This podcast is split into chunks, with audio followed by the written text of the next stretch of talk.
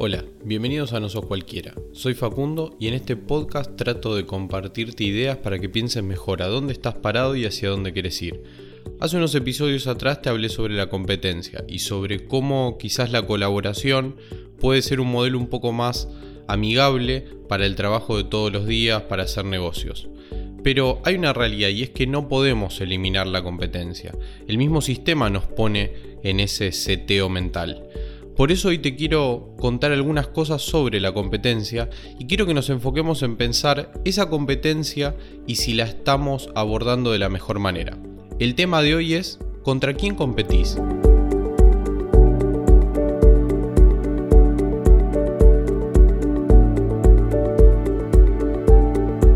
Aldous Huxley, el autor de Un Mundo Feliz, dijo, los hechos no dejan de existir porque los ignoremos.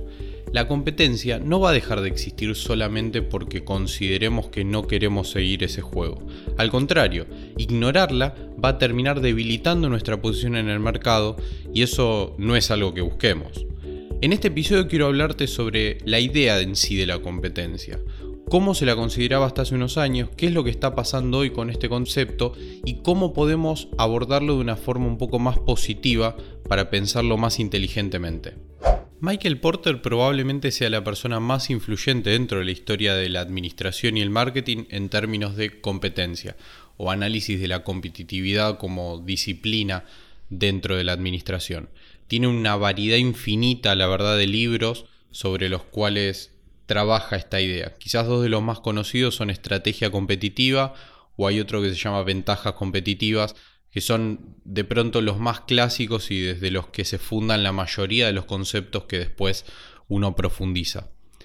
Y en esos libros desarrolla un montón de modelos, ideas, y dentro de esas, tal vez la más conocida o sobresaliente, o una de las más sobresalientes, es un modelo que se llama el de las cinco fuerzas competitivas, o también Cruz de Porter, puede que lo hayan escuchado nombrar con ese nombre.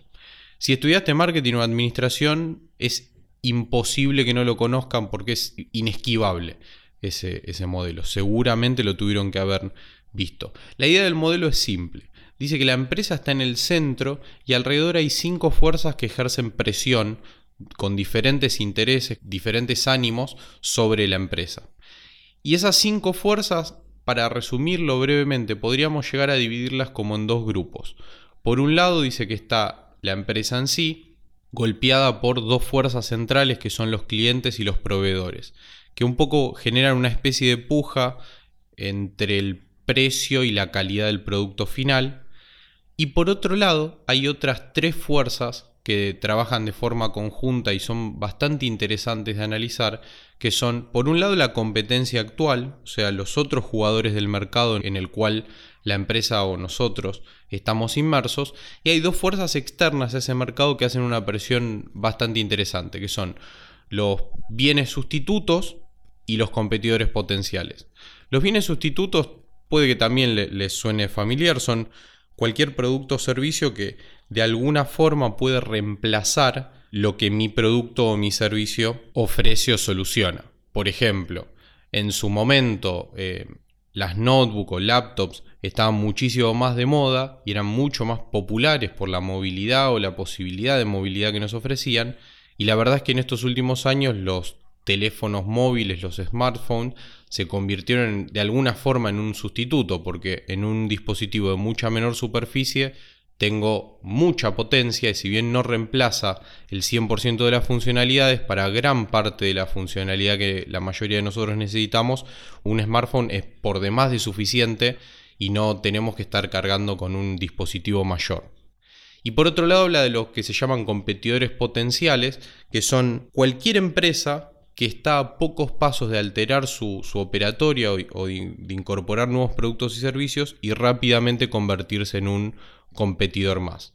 Pero más allá de estas cinco fuerzas, Porter hace algunos otros análisis y entre esos hay algo que es sumamente interesante y es esta idea de que no porque estés en el mismo mercado, no porque vendas el mismo producto, automáticamente escalas o te posicionás como competidor.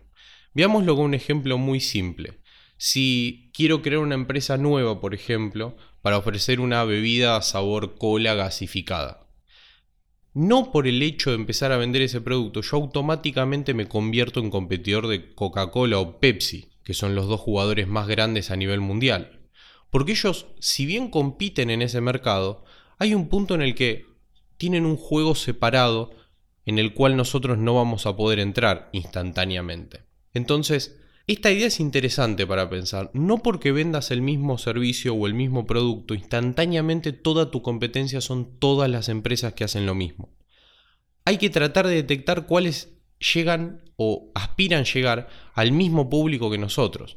Por ejemplo, viéndolo desde la perspectiva de precios, si nuestro producto es mucho más barato que la Coca-Cola, probablemente esa sea una barrera o un diferencial y eso nos va a separar público de Coca-Cola, por ejemplo. Entonces vamos a terminar no siendo realmente competidores.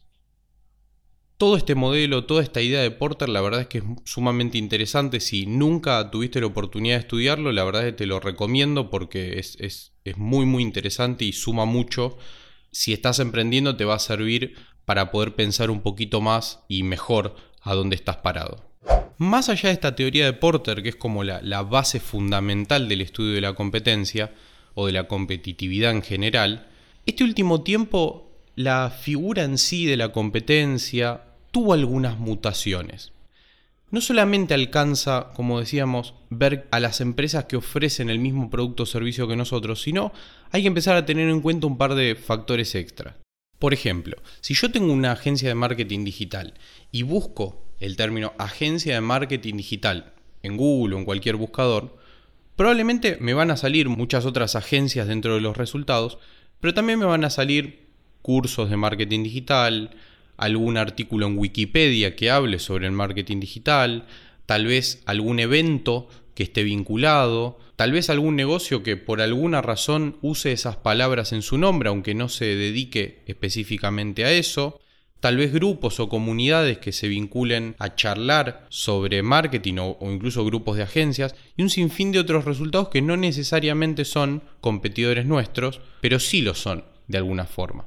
Porque no solamente competimos por el servicio o por el producto que nosotros ofrecemos, sino que también competimos con un montón de otros jugadores que no necesariamente venden algo, pero sí ocupan un lugar a donde la gente podría encontrarnos a nosotros.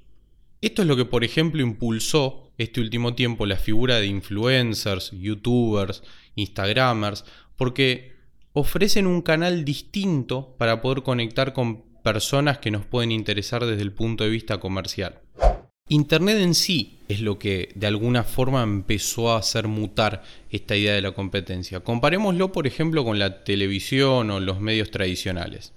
Hay todavía una puja en la que la TV, por ejemplo, intenta como bajarle un poco el nivel o el precio a YouTube o Internet o, en general como que intentan todavía luchar un poco por, por esa audiencia porque claramente la TV está perdiendo versus lo que Internet genera. Pero, por ejemplo, pensémoslo en la TV.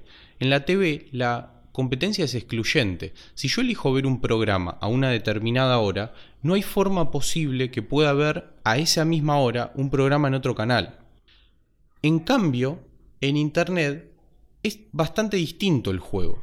Si yo elijo ver un contenido en un video de YouTube, por ejemplo, eso no excluye que yo pueda ver un contenido similar de otro youtuber en otro momento. En Internet o en YouTube o en Internet en general hay, hay más bien una cuestión de juego de prioridades y algoritmo. Eso es lo que un poco mueve la competencia. Por un lado tengo un juego de prioridades, porque es qué es lo que yo elijo de todo lo que me muestra la red. Y por otro lado está qué es lo que esa red me está mostrando, que ese es el algoritmo en sí. Es qué es lo que la red considera prioritario mostrarme.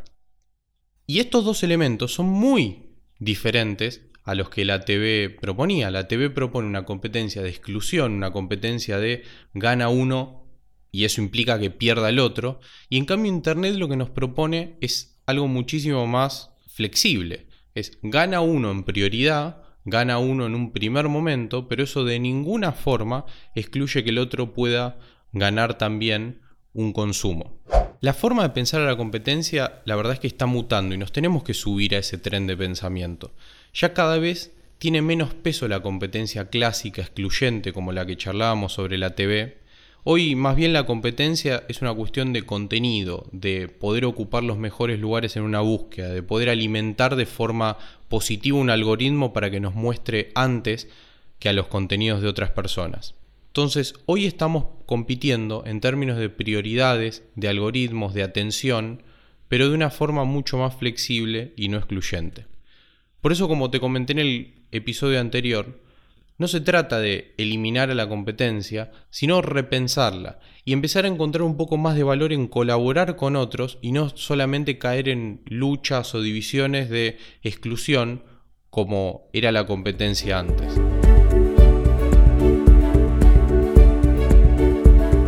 Entender tu posición actual en este mar de opciones es el punto de partida para comprender cómo atrapar mejor la atención de las personas a las que querés alcanzar.